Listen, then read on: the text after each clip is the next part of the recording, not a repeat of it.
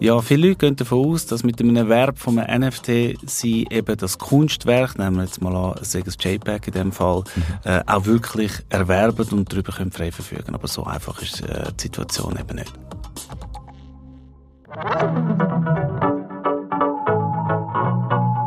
Willkommen zum HWZ-Podcast in a Nutshell, wo wir euch spannende und aktuelle Themen aus der Wirtschaft und Wissen aus der HWZ-Studiengängen näher bringen und zusammen mit Expertinnen und Experten besprechen. Wenn du NFTs willst kaufen vielleicht auch schon gekauft hast oder selber welche machen und verkaufen willst, dann gibt es rechtlich und auch steuertechnisch ein paar Sachen zu beachten. Was das ist und wie du musst vorgehen, das probiere ich im heutigen Podcast zu beantworten. CryptoPunks, Board Ape Yacht Club, Cyberkongs oder Cool Cats. Die Kennerinnen und Kenner von NFTs wissen, von was ich rede. Für die anderen, das sind Namen der grössten und bekanntesten NFT-Projekte. Der ganze Hype um ChatGPT hat der um NFTs sicher ein bisschen abgelöst in den letzten Wochen und Monaten. Es ist wieder ein bisschen ruhiger geworden um die digitalen Kunstwerke, die ich online kaufen und verkaufen kann. Und gerade jetzt, wo es ein bisschen ruhiger um NFTs wurde ist und das Ausfüllen von der Steuererklärung kurz bevorsteht, sofern du sie pünktlich machst, glaube mir, ist ein guter Zeitpunkt, um ein paar rechtliche Fragen zu NFTs zu klären.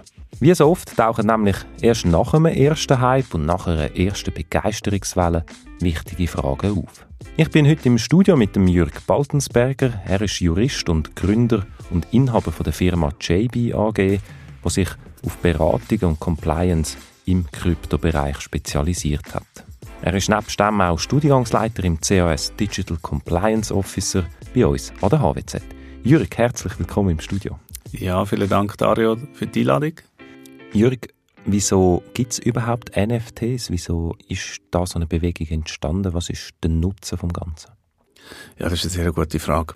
Und äh, es gibt da durchaus kritische Stimmen, die sagen, äh, NFTs bräuchte es eigentlich gar nicht. Wir haben ja schon eine Welt, wir reden, äh, Urheberrecht gibt schon sehr lang und da gibt es bewährte Mechanismen, wie man damit kann umgehen kann. Aber ich kann dir vielleicht schnell ein Beispiel geben. Ich habe mich nach dem Studium damit auseinandergesetzt, ob ich allenfalls würde wollen, eine Doktorarbeit schreiben im Bereich Immaterialgüterrecht. Mhm. Und äh, ich hätte dort aber keine Assistenzstelle bekommen, ich natürlich noch äh, einen Nebenjob haben zum Geld verdienen. Ich mich bei der Visa gemeldet. Bei der Visa, das sind die, die Musikurheberrechte ja. verwalten. Und dann bin ich dort vorstellig geworden und bin in ein Archiv geführt worden, auf den Rundgang. Und dort hat es physische Ordner gehabt, wo jedes Einkaufszentrum seine Playlist tut, tut das Visa melden und dann wird das physisch abgeleitet und erfasst. Und das ist natürlich ein absoluter Albtraum so eine große Bürokratie, nur nachher zum die äh, Tantiemen können zuteilen für die entsprechenden Künstler. Und ich glaube, mit einer digitalen Lösung, jetzt von mir aus in Form von NFTs, können wir da viel, viel effizienter unterwegs sein. Es gibt auch noch weitere Anwendungsmöglichkeiten. Man könnte natürlich äh, deine Identitätskarte oder deinen Pass oder deinen Führerausweis in Form von einem NFT aufsetzen, weil er eben non-fungible, also nicht reproduzierbar mhm. ist mit dem gleichen Inhalt. Natürlich ist es auch dort einfach eine Ableitung ähm, auf ein Dokument, das vielleicht auf einer Datenbank vom, vom Bund liegt. Ja man kann noch ganz viele andere Ideen sich überlegen im, im, für die Anwendung von NFTs, zum Beispiel Sitzplätze in einem in einem Stadion, Sitzplatz mhm. bei einem Konzert, zum Beispiel alles, was einmalig vorhanden ist an dem Ort, zu dem Zeitpunkt, ähm, ist es, ist es der Platz, ähm, ist abbildbar als NFTs und wenn man dort nachher einen Marktplatz aufbauen wo eben auch die Rechte übertragen so wie sich das der, der Käufer dann mhm. auch wünscht, damit da kein Missverständnis entsteht, dann sind wir äh, sehr effizient unterwegs und darum geht es eigentlich, dass wir durch Digitalisierung können Effizienzsteigerungen wirken Gibt es das Lagerrechner bei der Suisse? Hey, ich weiß es nicht.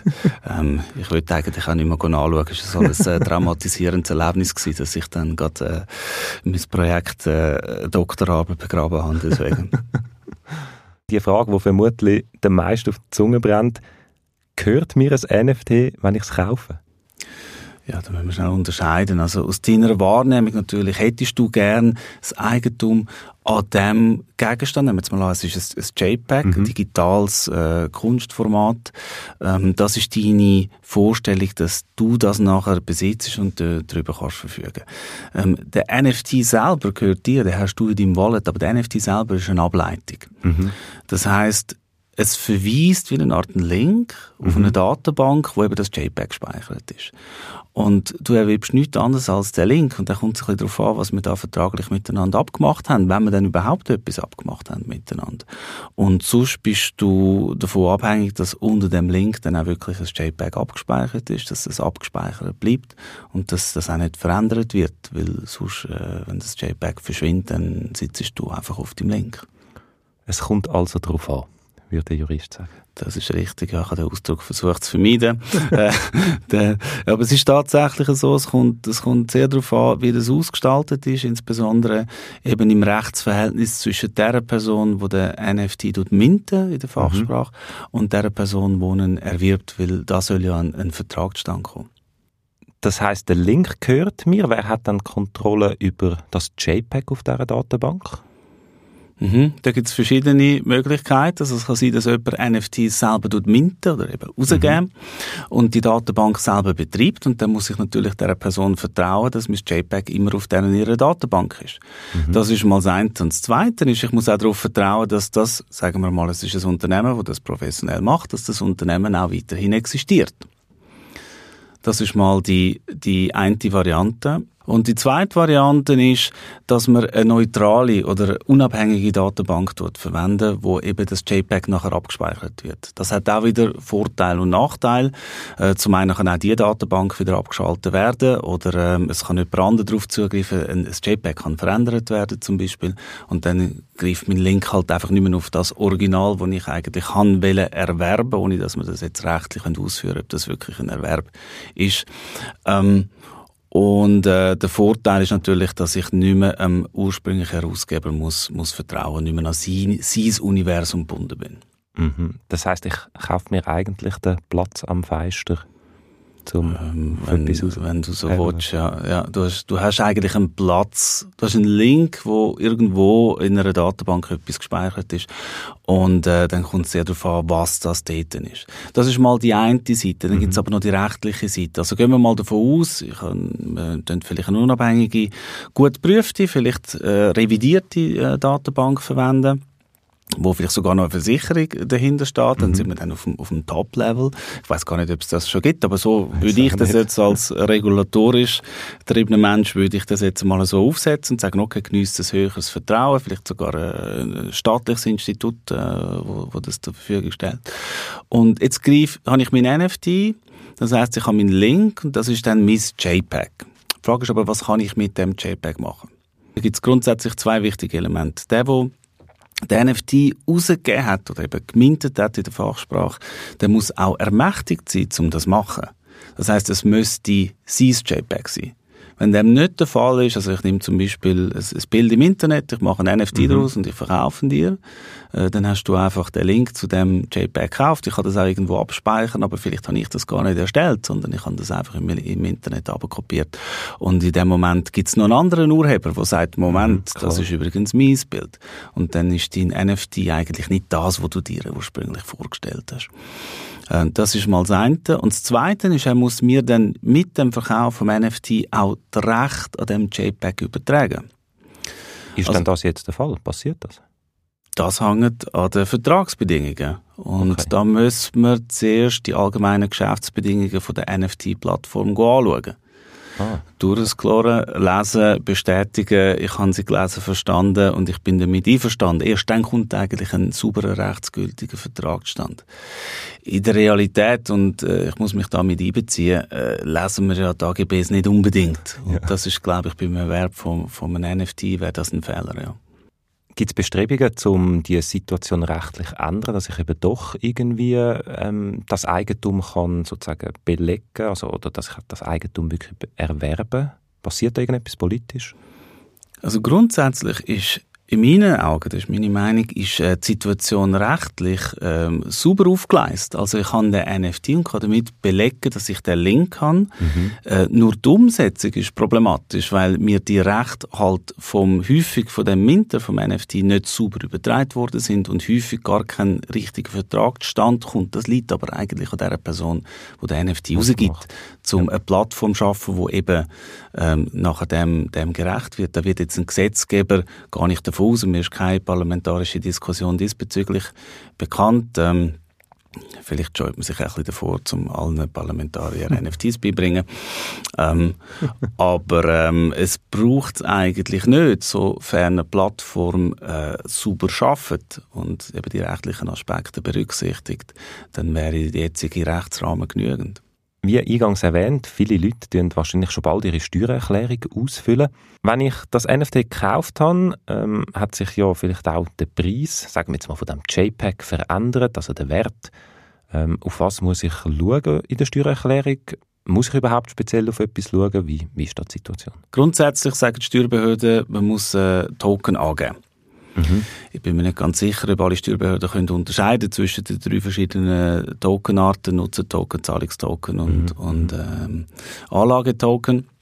Also grundsätzlich als Steuerbehörde sagt man, geben wir, geben wir mal an, was ihr für Token haltet. Und ich sage euch dann, was die steuerrechtliche Konsequenz ist. Ähm, wir sind verpflichtet zum Vermögenssteuer zahlen in der Schweiz. Ah, ich kenne jetzt die Limiten nicht auswendig, ob wenn das relevant ist. Äh, wenn ich die drei Poster habe, würde ich die nicht angeben. Wenn ich die eine Mona Lisa habe, dann würde ich die wohl müssen angeben und auch Steuern drauf zahlen. Also von dem her würde man mal die Token angeben und dann wird die Diskussion losgehen. Vielleicht kommt jemand nachfragen, was das wirklich ist. Und äh, wenn es dann Marktwert gibt, dann erwarte ich, dass man darauf auch allenfalls müsste dann Vermögenssteuer zahlen. Wenn ich selber oder auch als Firma will, das NFT rausgeben und die vielleicht verkaufen will auf diesen Plattformen, auf was muss ich schauen? Gibt es irgendwelche Risiken? Gibt es mhm. Sachen, wo ich wirklich muss aufpassen muss? Ähm, oder wo ich eben, wie du gesagt hast, kann ich irgendwie das Vertrauen auch vielleicht stärken in, in, in etwas, in ein Projekt? Mhm, mhm. Das ist eine sehr gute Frage. Es gibt Risiken auf beiden Seiten. Vorher haben wir über die Risiken vom Käufer geredet, aber es gibt auch Risiken auf der Verkäuferseite. Und das größte Risiko nach meiner Einschätzung ist, dass ich ein NFT verkaufe. Ich mache das vielleicht mit ganz guten Absichten und ich denke, ich kann äh, da moderne Technologien können einsetzen, um einen Mehrwert zu schaffen. Ähm, der, wo der Käufer allerdings versteht, den Kauf als etwas anderes und wenn am Schluss nachher ein Grundlagenirrtum über einen Vertrag und eines Tages hätte er gerne sein Geld zurück. Und ich habe das mhm. Geld vielleicht nicht mehr und habe es ausgegeben.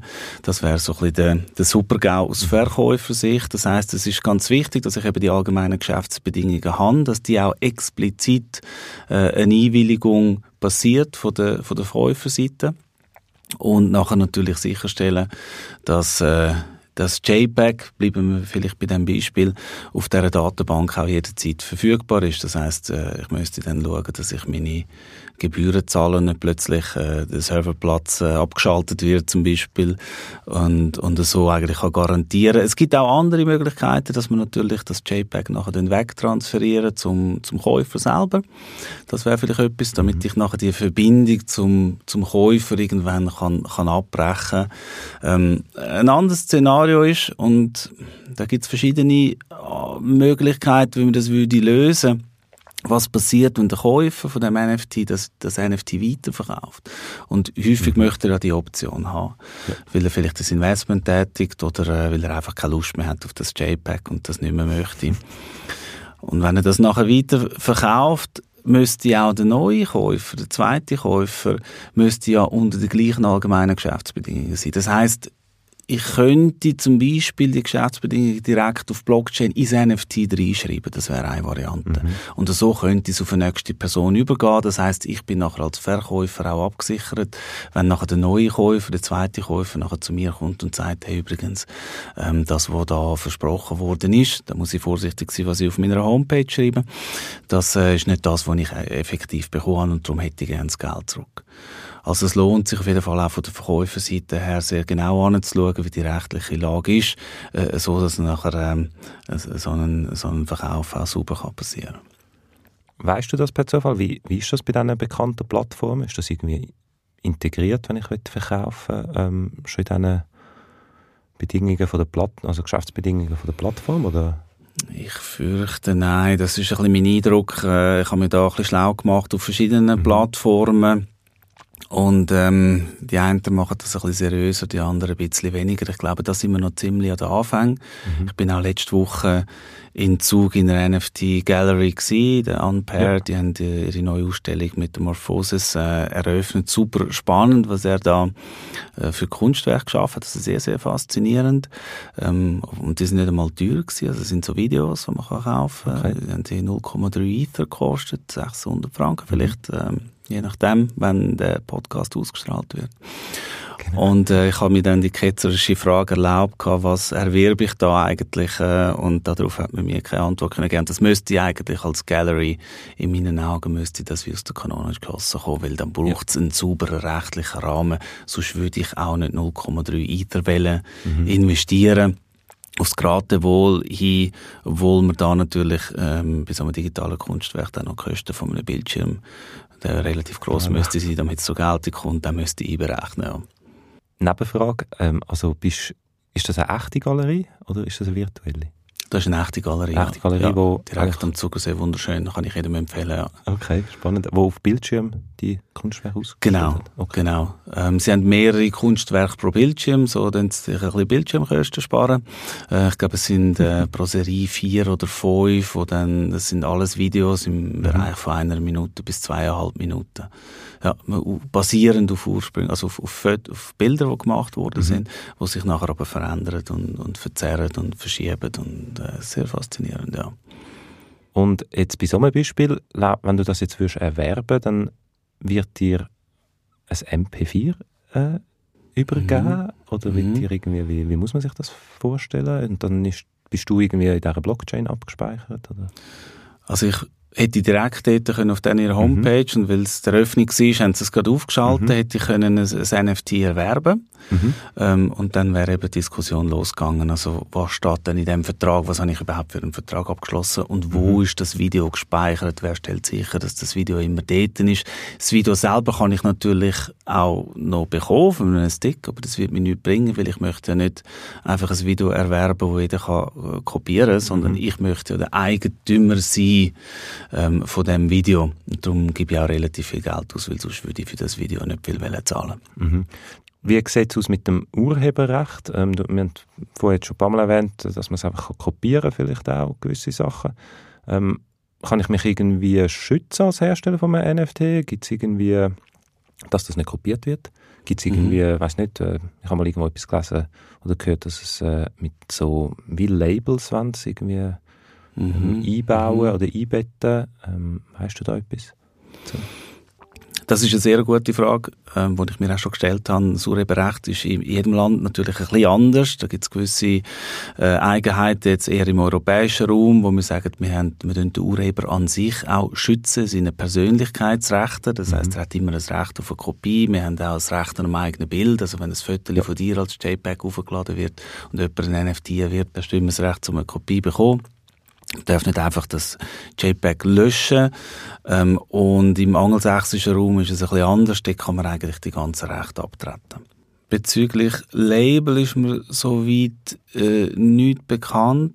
Ähm, letzten Endes ist es ein Vertrag zwischen dem Käufer und dem Verkäufer und es ist wichtig, dass da eben äh, auch gewisse Rechte übertragen werden, weil sonst, wenn du das JPEG erwirbst, jetzt mal in Anführungs- und Schlusszeichen, mhm. und du hast ja keine urheberrechtliche Komponente in diesem Vertrag drin gehabt, dann kannst du es du einfach anschauen, als äh, Bildschirmhintergrund für dein Smartphone benutzen und that's it. Aber das könntest du natürlich auch kostenfrei. Ähm, genau. Es gibt Bestrebungen, dass man das NFT so aufsetzt, dass es, wenn es nachher verkauft wird, und im europäischen Raum gibt es äh, schon solche Regeln diesbezüglich, jetzt nicht auf NFT bezogen, sondern grundsätzlich, dass nachher nochmal eine Abgabe geschuldet ist an Urheber selber. Das wäre mhm. natürlich sehr, sehr spannend. Und äh, wenn ich ein Kunstwerk schaffe und dann kann ich das relativ günstig, könnte ich das verkaufen, weil ich weiß jedes Mal, wenn es wieder verkauft mhm. wird, kriege ich eine gewisse, sagen wir, nennen wir es Tantieme, ja. zurückvergütet. Und ähm, wäre natürlich ein, ein, super System, mindestens in meinen Augen, weil meistens das Kunstwerk am Anfang relativ günstig verkauft wird und dann erst an Wert gewinnt über, über Zeit und davon profitiert klassischerweise ein Künstler eben nicht. Und das könnte man digital über NFTs dann lösen, mhm. äh, was einer von der um mal etwas Positives sagen, mhm. einer von der Vorteile ist, wenn wir jetzt die digitale Lösung würden, würden verwenden in diesem Bereich, denken wir jetzt zum Beispiel auch an, an Songs, ja. ähm, wo abgespielt werden, dass man dort nachher kann pro Abspielen ähm, einen gewissen Betrag nachher äh, von mir aus direkt am, am Künstler oder in einen Topf hinein tun. Vielen Dank fürs Gespräch, Jürgen. Danke, dass mhm. du bei uns im Studio warst. Sehr gerne. Ja, wir hoffen, ihr, liebe Hörerinnen und Hörer, habt etwas mitnehmen aus dem Podcast. Wenn du dich willst oder musst mit den Einflüssen befassen von NFTs, Metaverse und Kryptowährungen auf unsere Regulatorien oder wenn dich das Thema Compliance im digitalen Umfeld einfach interessiert, dann haben wir an der HWZ ein breites Studienangebot. Du findest alle Infos auf fh-hwz.ch.